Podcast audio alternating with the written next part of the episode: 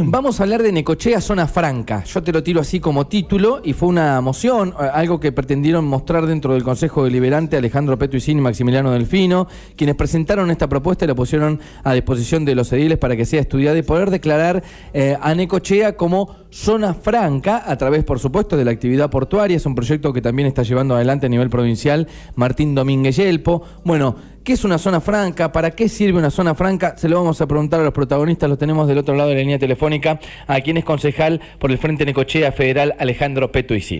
Peto, buen día, ¿cómo te va? Bienvenido al aire de K2. Hola, buen día, ¿cómo están ustedes? Nosotros muy bien aquí. Bueno, analizando un poco algo que yo te diría, mm, no, sé si estarás de acuerdo, pasó casi desapercibido entre tanta temática eh, con, este tema de Necoche en pase de fase, del regreso de las clases y demás.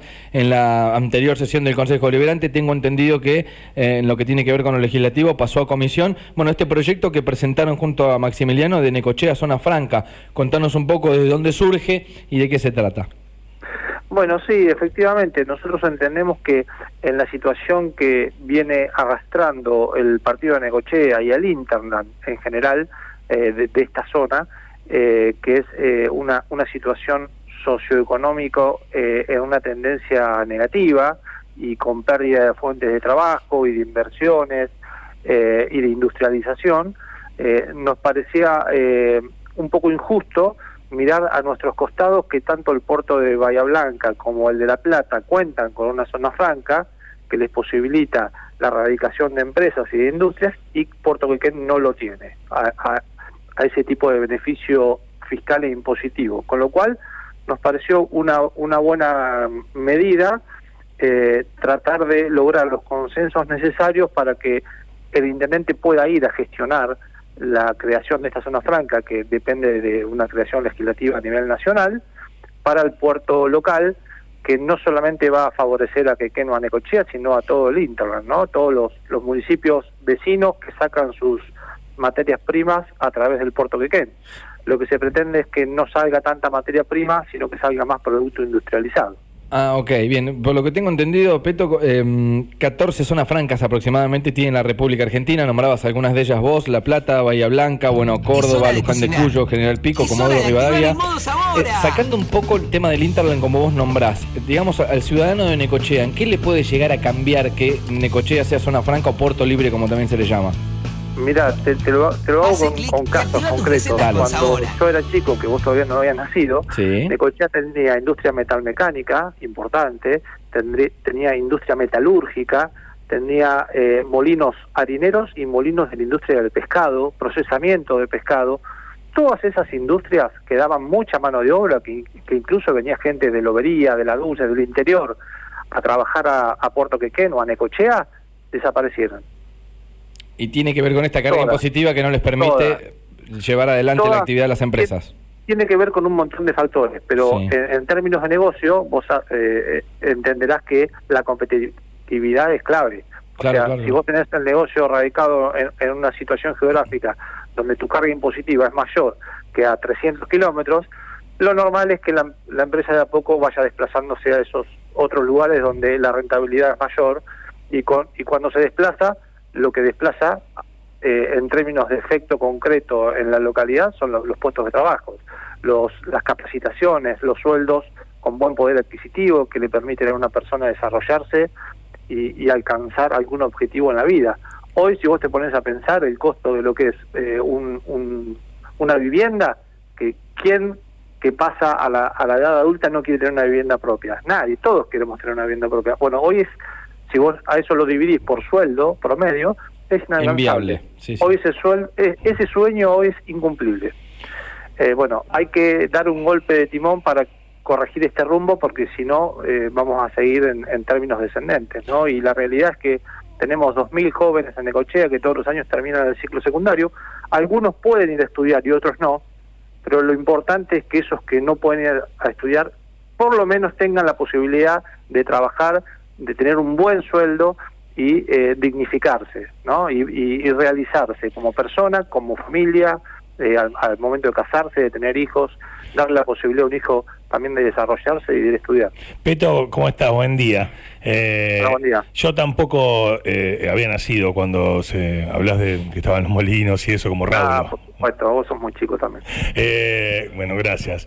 Peto, yo te escucho y está buenísimo. ¿Qué, ¿Qué tiene que pasar para que sea una realidad? Para que sea una realidad en términos fríos, concretos y, específicos, tiene que haber una ley de la nación que crea la zona franca de Cochea-Quequén. Ok, y eso de, si, fuera una barrita, o sea, yo estoy en el local escuchando la radio, si fuera una barrita, viste, cuando estás instalando un programa de 0 a 100 que va en el proceso. de activar el modo eh, eh, ¿Esto que, va? ¿En el 2%, en el 12% o en el 63%? Esto va eh, en el 20%. Ok. Que es, que es lo que depende de Necochea. Esto lo que necesitamos es que si el intendente municipal entiende que esto es provechoso, bueno, positivo para Necochea, eh, va a ir a, gestionar y a reclamar a La Plata o a Buenos Aires con una herramienta muy importante que es el apoyo del 100% del arco político. O sea, toda la dirigencia política Necochea y atrás de eso seguramente toda la dirigencia gremial, empresarial, eh, va a estar apoyando esta iniciativa. Vos que, vos, que lo conoces al intendente, eh, Peto, eh, ¿Crees que Arturo va a dar visto bueno? ¿Crees que va a tomarlo como un bastión político y frenarlo sencillamente por lo que vive pasando con todos los temas en la ciudad? No, no, o sea... no, no, no, no, no, yo creo que eh, lo va a utilizar y de manera positiva, por supuesto, porque esto beneficia a toda la ciudad. Esto no, no, es una cuestión de partido político. Sí, pero bueno, pero hay un montón, hay un montón de cuestiones que, que eh, ayudarían a toda la ciudad y la, la hacen una cuestión de partidos políticos. Entonces, por eso te preguntaba. Bien, no, no, yo creo que esto eh, claramente es una cuestión que no tiene mucha relación con lo ideológico y tiene sí mucha relación con el codo a codo del, vecino, del, que vive pegado a mi casa, del que veo todos los días, del que no encuentra hoy un trabajo y que lo puede tener. Peto, eh, te, consulto particularmente esto, em, si querés llamarlo punto flojo, zona gris o algo por lo que alguien podría estar en desacuerdo de que Necochea se convierta en zona franca. ¿Tiene este proyecto algún, algún, algún índice o algún punto flojo, digo?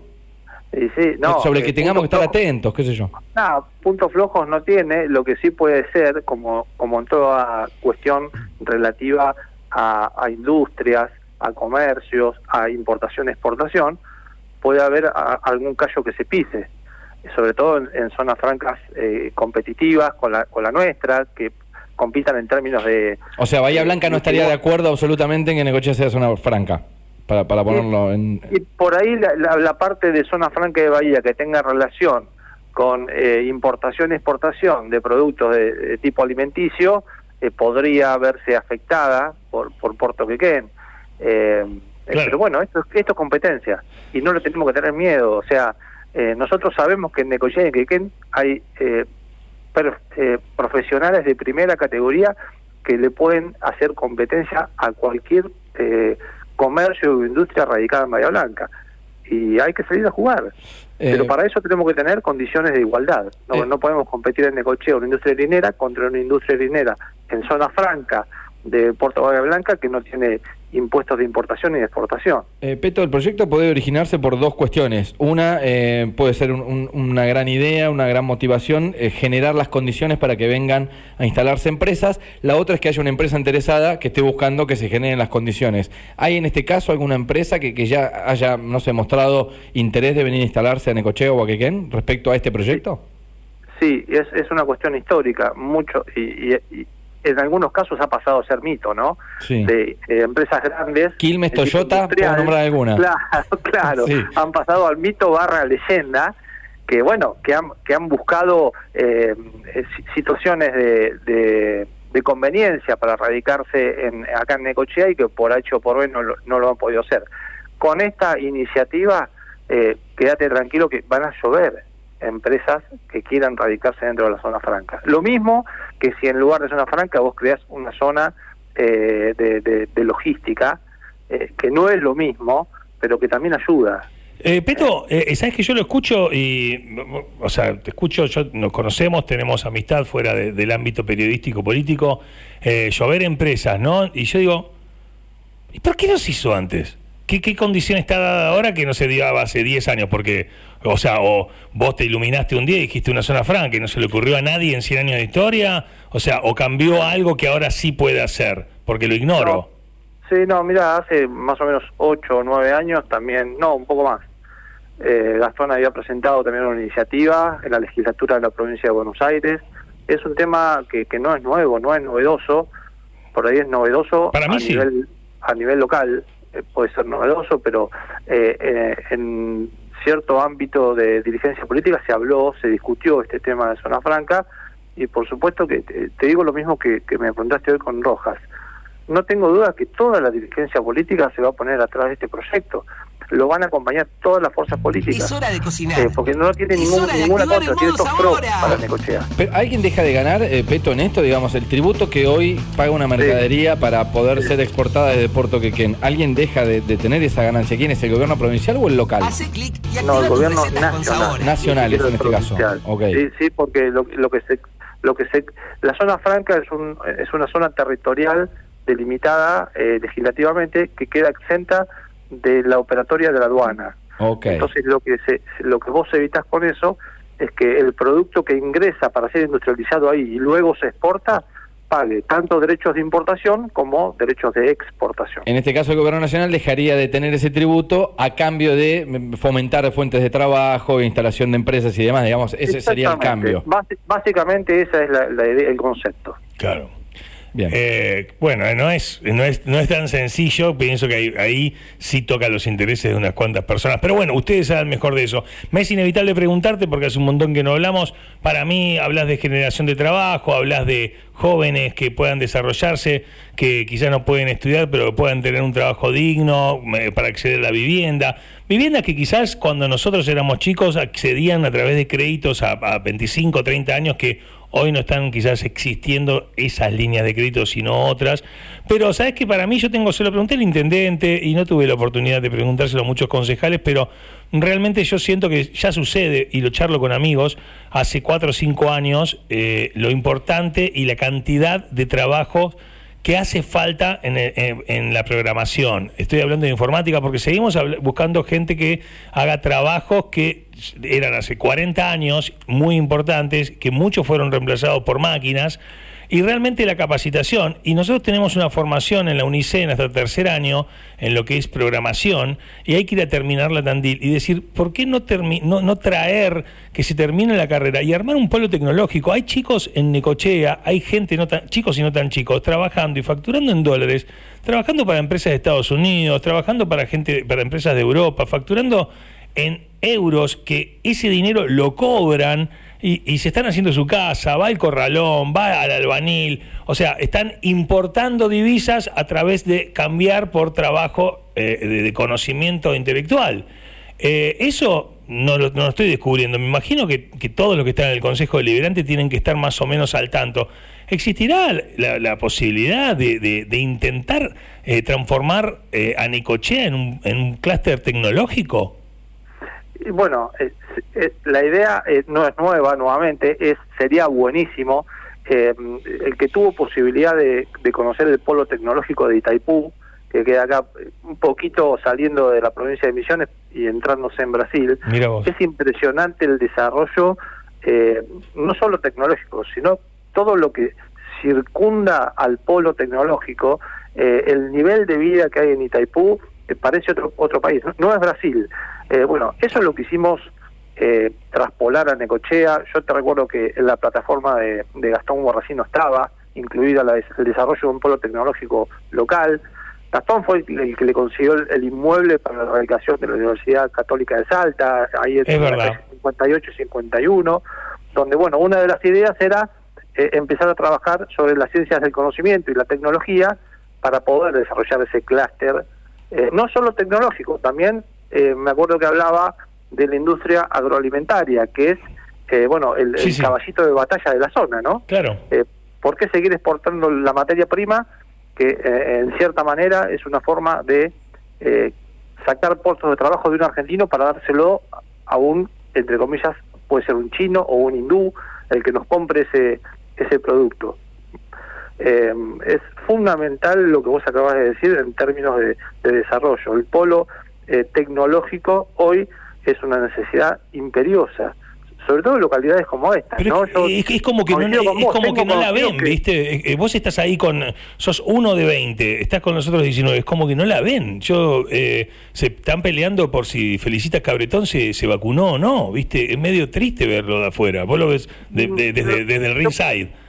Sí, yo creo que igual muchos concejales tienen el, concepto y el conocimiento de estos temas, lo que pasa es que por ahí no es competencia del Consejo eh, de alguna manera encabezar eh, una política destinada a la erradicación de un polo tecnológico. Claro. Eh, eso es más propio de un poder ejecutivo. Es del ejecutivo, claro. Claro. Pero sí es presentando el proyecto, ¿no, Peto?